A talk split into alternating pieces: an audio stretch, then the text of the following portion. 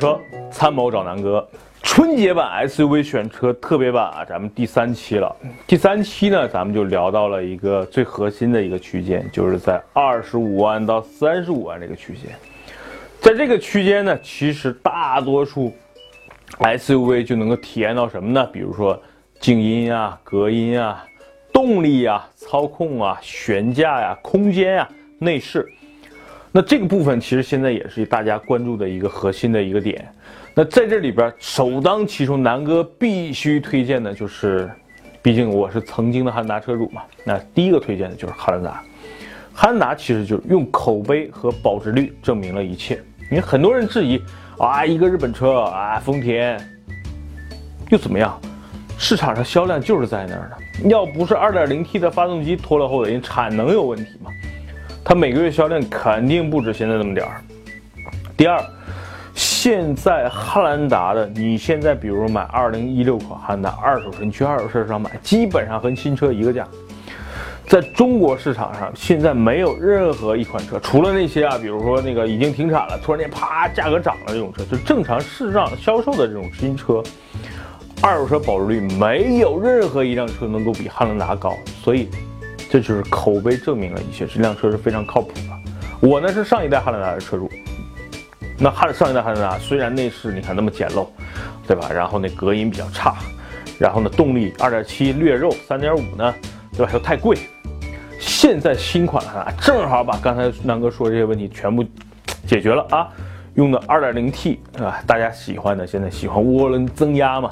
那二点零 T 的发动机，然后呢，刚才说了超高的保值率，然后呢，这个车空间比较大，利用空间利用率也非常大，然后七座，现在很多人买想买七座 SUV，可能汉兰达变成一个首选了，所以汉兰达最核心的还是它的口碑，还有一个关键词，加价。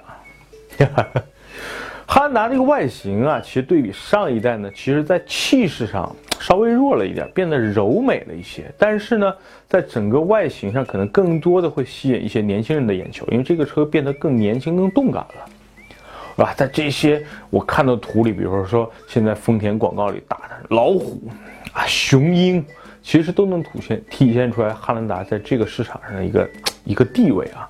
确实非常非常的漂亮，尤其现在市场大热销，你在大马路会经常看到白色的、黑色的，然后现在主打广告是那个红色，其实真的也挺漂亮。过年了嘛，买辆红车喜喜庆庆的，像南哥这种马上二十四岁了，本命年，是不是买辆汉兰达红色的，过年特别体面呢？那汉兰达的外观无需赘述，内饰用料。其实比上一代真的是好太多，咱不用去跟其他品牌去比，就和上一代汉兰达比，确实好很多。那汉兰达优点其实挺多的啊，你总结起来几块儿。第一呢，四驱七座大空间；第二呢，丰田出品嘛，这个做工不错，用料不错，口碑更不错。然后就刚才两个强调过很多次，超高的二手车的保值率。你现在买辆车，如果你年前提到了。过完春节你再卖了嘛，基本亏不了多少钱。啊，开玩笑，买一般开上这个车，一般家里可能有二胎了，基本上开几年，然后再去卖，会发现哇，卖的价格还不错啊，挺高啊，非常保值。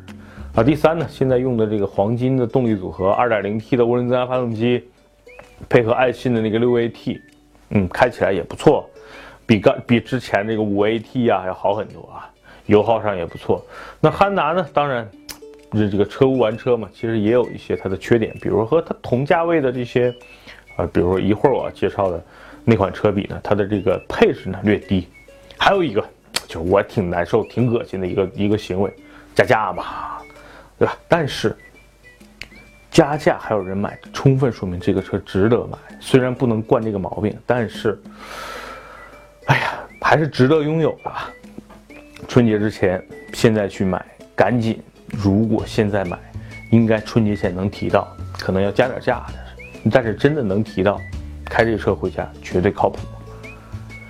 说到汉兰达，不得不说它的一个，真的是叫什么呀？寄生贝啊，寄生鱼和和和生量啊，那就是这个福特锐界。这两个车在这个市场上，我你去搜一下百度，估计问这两个车。哪个好的，估计估计没有几十万也几百万了。所以这两个车真的是同一个时代的这个绝世双雄。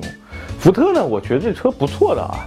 首先呢，外观我觉得它是一个典型的美系的车，哎，这个造型线条比较刚猛，有点像南哥的身材。然后呢，这个车的配置刚才说了，比汉兰达呢其实要丰富一些。同价位的这个配置上，锐界更加啊务实一点。那锐界的外观 真的是挺适合商务范儿，也适合这个家庭范儿。反正我觉得，呃，它是一个多面派啊，挺好的。呃，有运动造型的，也有这种商务造型的。其实就看你选车的颜色啊，一些轮毂的搭配，其实它能混搭出来很多风。那整个车的内饰呢，营造出来是这种美系，不算豪华吧，咱们说美系实用的这么一个车，就是它的座椅确实比汉兰达其实要更宽、更软一点，所以舒适性上，我觉得像我这个身材的坐在锐界里，比汉兰达可能更舒服一点。然后呢，整个质感啊什么的，它典型的属于打营造出美国的这种感觉。第二呢，这个车的配置啊，刚才说了，包括这个全景天窗。是比汉兰达丰富的，尤其它全景天窗是汉兰达不具备的啊。另外呢，这个锐界对比汉兰达，南哥总结这么几点啊，就是第一，这两个车空间也好，尺寸也好，价位也好，基本上一致。第二呢，那锐界呢同价位的配置要比汉兰达要高很多，大概多那么几个配置，但是这些配置呢也是都挺核心，比如说什么 LED 灯啊，比如说全景天窗啊，对吧？第三呢，锐界的高配版本就是它的 2.7T 的车型，从目前的这种驾驶感受来说，要比汉兰达3.5的要好。为什么？这个2.7 V6 的发动机目前也应用到了美国最热销的福特 F150 上面，而且这款发动机入选了今年的沃德十佳，所以这个动力确实。比汉兰达3.5自然吸气那款 V6 发动机更猛，这也是一台 V6 发动机啊，但是它是 2.7T。那刚才说了，全景天窗是汉兰达不具备的。最后一点，汉兰达在加价，锐界呢现在市场的优惠都是在三万块钱，所以性价比确实比汉兰达高。如果说南哥现在买车，三十万。我现在可能不会去买汉兰达了，因为当过一次汉兰达车主了，干嘛要再当一次呢？那三十万，我可能现在可能毫不犹豫的把锐界开走了。为什么？配置高嘛，优惠大嘛，对吧？一上一下这两辆车可能差了五六万块钱了。那福特本身锐界呢，确实也有它的问题，就是第一呢，这个口碑确实福特不如汉兰达，对吧？人气那么高，然后口碑那么好。第二呢，这个福特的二手车的保值率。确实不像刚才这个汉兰达的保值率那么高。第三呢，这个车的空间利用率没有汉兰达营造的那么那么的精致。最后呢，确实在油耗上，比如 2.0T，同是 2.0T 的锐界，就是比汉兰达要略微费那么一点点油。那可能这吹毛求疵，找了一点儿呃小毛病。好吧，这是这两个，这个这个目前市场最热销的七座，或者是关注最高的七座 SUV 的一个对比。另外一个啊，这个车其实不太想讲，但是呢，不讲也不好。为什么？我给他自己定义就是，给了我自己一个大耳光啊！因为我之前听过我喜马拉雅音频的这个听友应该听过，我之前把它的途昂，就是马上要说的大众途昂，说的是一文不值。然后很多视频拆这个车的，然后呢，包括这个这个跟我身材一样的一个很知名的车评人啊，买了这个车，把车又卖了。对这个车评价都不怎么着，但是但是，就是途昂给这些说他不好的人一人扇了个大嘴巴子啊，啪啪打的贼响。为什么呢？销量很大，销量真的挺大，每个月将近一万台的这个销量，把汉兰达、锐界基本都轻而易举的甩到了后边，而且它的价格比汉兰达、锐界都贵啊。它主要的销售的价格价格区间呢，其实也挺有意思，就是。它特别切中了中国人的一个要害，就是中国人喜欢大，喜欢外观看上去就非常大、非常霸气，就跟路虎的那种感觉。那这个车其实看上去就有点那个气势出来了，很大，然后呢，外观的线条又很很直，然后给人营造出来就是啊，特别那种肌肉男的感觉。所以呢，销量就是中国人又认大众这个牌子，所以这个车销量啪，每个月高的时候一万多，哎。给所有的这些说它不好的，像南哥这种的发烧友，还有很多车评人，真的是扇了个大耳光啊。那这个车总结呢，就是说 2.0T 的发动机，当然它有 2.5T 的这个这个高高配版本啊。然后呢，另外最核心的大大，这个车什么都大，空间也大，轮毂也大，这个这个，哎，反正里边就是大大大，对吧？大大。然后呢，这个车，嗯，对于刚才说汉兰达也好，还是锐界啊，这油耗还是不错的。然后呢，这个它的这个七座真的是有点 MPV 这个感觉了，所以，哎。这途昂真的是怎么说呢？快过年了，如果说大家就是想在这个区间，对吧？三四十万、三十五万以内想买一个这个空间特别大的车呢，途昂呢也不得不推荐给你。虽然我从心眼里不是愿意推荐这个车，但是确实我想了一下，很多车友就想买一个空间大的车，又不太喜欢开个 GL 八呀、奥德赛这种这种 MPV 的车，感觉傻傻的。所以途昂真的是。目前在这个市场上不二之选，所以这个车就是在气势上，因为这个车是同时在美国和中国这两个市场销售的车型，所以呢，这个车营造出来这个外形啊，确实是这种美系的这种这种感觉，挺像，就挺像雪佛兰啊，挺像福特在美国的这些车的这个外观，宽、高、大，对吧？大轮毂，轮毂镀上铬，不灵不灵的。然后呢，这个车长度啊五米零三九，轴距呢将近三米，宽呢也将近两米，高呢对吧？比南哥稍微矮一点点啊，一米七七三，所以这个车确实已经在这个这个这个所有的 SUV 里边已经算大块头了。呃，整个车的造型，第一呢有点大众的感觉，但是呢又脱离了大众，接近了美系的那种就是大尺寸 SUV 的这么一个范儿。无论是前边后边，看上去，嗯，这是一辆好车，挺靠谱，很霸气。然后呢，线条呢也都比较直，给人营造出来，说了，很有力量的感觉啊。然后这个车也配备了所谓的天全景天窗，然后呢，整个内饰上，刚才说跟这个整个大众集团那些车基本都一样。所以呢，很多的大众车主原来说过啊，开很多大众车的，现在面临着换车，很多人也会考虑这个车。所以销量在这摆着，七座空间的利用率非常高，基本上就和七座的艾力绅啊，包括奥德赛啊，甚至和 GL8 的这个空间利用率有一拼啊。虽然在第三排上略微还有那么一点小，但是其实对比奥德赛、艾力绅基本上已经不差了。在坐满七人的情况下，这个车还有一个优点就是它能营造出来一个比较大的后备箱的空间，这是汉兰达、锐界所不能提供的啊，所以这个车能够提供给你。所以，哎，大家想想，坐了七个人，然后这七个人可能要走一个中中长途的这么一个旅行，如果没有后备箱空间，确实挺头疼的。所以过年回家，你拉着北京特产，对吧？各种什么什么卤煮啊。这些东西你拉回到家里给大家带回去，没有这么大一个空间怎么行啊？所以，途昂在这个时候真的是可以推荐一下了。它是一辆客货两用车。好吧，那整个这个途昂的动力总成呢，就是大众旗下当当家的 2.0T 加这个 DSG 啊，这个七七速的双离合，所以开起来这个车也非常熟悉。那总结一下吧，这个这个途昂的点评就是超大尺寸，这个是不用多说大。第二呢，超大的后备箱，这是过年必备啊。第三呢，就是超大的这个空间，就是它有一个 MPV 级别的一个舒适感。第四呢，这个动力总成不错。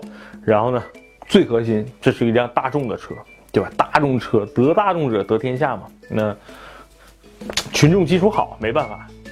那途昂呢？之前也说过它的一些缺点，这些缺点你可能今天听我说完之后，你会觉得，哎，谁 care 呢？对吧？第一呢，就是底盘的舒适度舒适度比较差，比较差，毕竟这是一个 MQB 平台嘛，对吧？这个高尔夫同平台，你这么大个车，输入好不了哪儿去。第二呢，就是内饰的做工确实很一般啊，然后剩下的用料，起步呢这么大的车肯定也比较肉，然后呢，我觉得个人觉得价格有点定价有点偏高。美国这个车才多少钱？美国这个车和锐界基本上差差不多在三到四万美金，在中国呢，啊，三十到四十万人民币了，确实有点高。但是你就喜欢大车，有什么办法呢？刚才说的这几款车都是七座大空间的车，它呢这些车主打的是实用。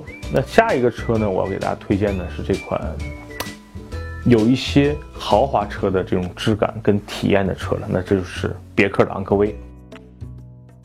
前一期节目南哥说过，它的兄弟车型啊就是探界者，它的定位呢就是比探界者更高，也就是它的豪华感啊，所谓的动力呀。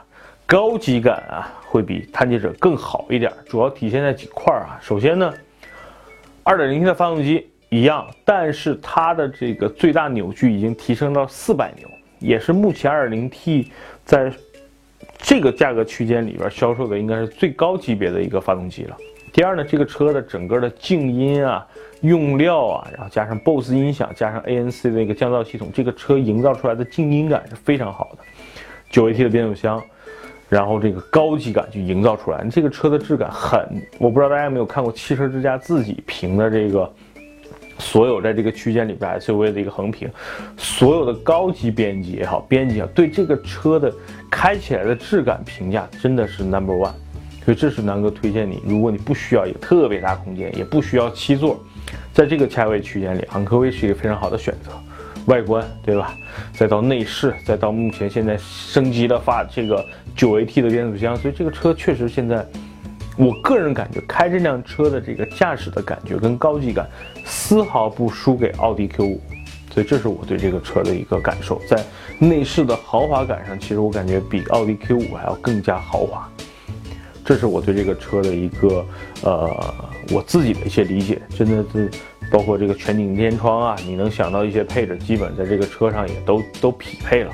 所以在二十五万、三十万这个区间，这个车目前的销量，包括市场占有量也是不错的啊。这是我觉得今天在节目的最后，我推荐给你的一款非七座的，能够给你带来像三十万、四十万这个级别的一个体验，就是昂科威，它动力好，内饰豪华。底盘的高级质感会明显一点，然后隔音做的是太太太太完美了，然后空间呢也够用了，所以这是昂科威的一个啊这些优点，好吧？那今天呢就是对于二十五万到三十五万的这些品牌的一个推荐，主要是一些大七座，还有呢高级感，我觉得把这些车推荐给大家。那下一期呢，南哥会推荐。BBA 啊，这些豪华品牌的这个 SUV，春节买哪个更靠谱？好吧，那这期的节目就到这儿。如果大家有什么问题，可以随时联系南哥，对吧？你会在很多地方能找到我，比如说像公众号啊，在喜马拉雅啊等等一些平台都会找到南哥说车，好吧？新车二手车，参谋长文哥，今天节目到这儿，拜拜。